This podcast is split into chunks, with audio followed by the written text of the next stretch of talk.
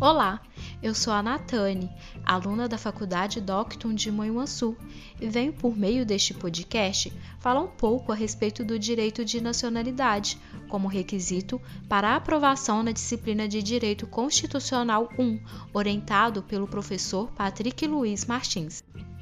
O direito à nacionalidade está garantido no 15º artigo da Declaração Universal dos Direitos Humanos, e a obtenção do mesmo nos garante outros mais. Sabendo-se que este é um direito garantido a todo ser humano, cada estado tem os próprios critérios estabelecidos para obtê-lo. Estes critérios geralmente ficam dispostos na Constituição Federal de cada estado. No entanto, existem dois critérios de obtenção da nacionalidade.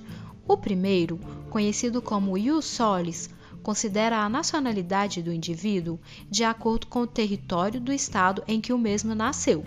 E o segundo, denominado ius sanguinis, considera a nacionalidade do indivíduo a mesma de seus pais, mesmo que o filho tenha nascido em outro território.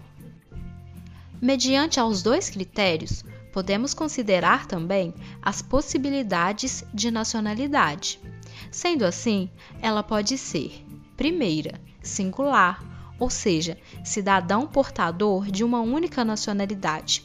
Segunda, polipátrida, cidadão que possui duas ou mais nacionalidades, também conhecida como dupla nacionalidade.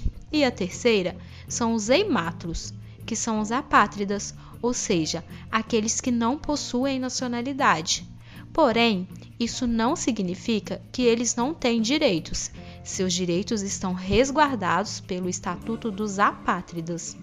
Quanto ao Brasil, o país adotou tanto o critério ius solis quanto o ius sanguinis, ressaltando que o primeiro é a regra e o segundo é a exceção. No que tange às espécies da nacionalidade, temos a originária, também conhecido como primária ou involuntária, que estabelece a nacionalidade por meio do nascimento. Ou seja, se um indivíduo nasce em território brasileiro, ele será brasileiro nato, baseando-se assim no critério ius solis. Mas nem todo indivíduo nascido no Brasil será brasileiro nato, pois existe uma exceção para aqueles nos quais os pais se encontram no território brasileiro a serviço de seu país. Dessa forma, a sua nacionalidade será a mesma de seus pais, seguindo o critério ius sanguinis. Se o indivíduo nasce no exterior, mas é filho de pai ou mãe brasileira, sua nacionalidade também será brasileira se um de seus ascendentes estiver no outro país a serviço do Brasil. Há ainda aquele que nasce no estrangeiro, filho de pai ou mãe brasileira, que não estão a serviço do país. Nesse caso, ele poderá sim ser considerado brasileiro, se for registrado em repartição brasileira ou se vier residir no Brasil e depois de alcançar a maioridade, optar pela nacionalidade brasileira. Esses são exemplos de brasileiros natos seguindo o critério ius sanguinis. Quanto ao brasileiro nato, há algumas vantagens para tal, como ter acesso pleno aos direitos políticos, ter acesso a determinados cargos públicos e nunca ser extraditado. A segunda espécie de nacionalidade é conhecida como derivada, secundária, adquirida ou voluntária. Trata-se de estrangeiro que já tem a sua nacionalidade, mas que por sua vontade quer adquirir a nacionalidade brasileira. Nesse caso, ele será considerado brasileiro naturalizado.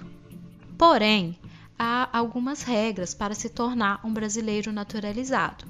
De forma geral, é necessário preencher os requisitos estabelecidos pela Lei de Imigração. Já para aquele que é oriundo de países que falam português, somente é necessário que ele resida no Brasil por um ano ininterrupto mais idoneidade moral, ou seja, ter uma boa reputação.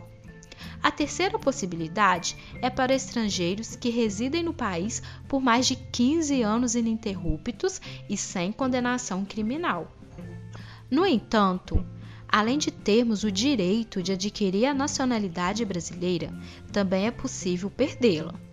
No caso do brasileiro nato, isso pode ocorrer se o cidadão adquirir outra nacionalidade.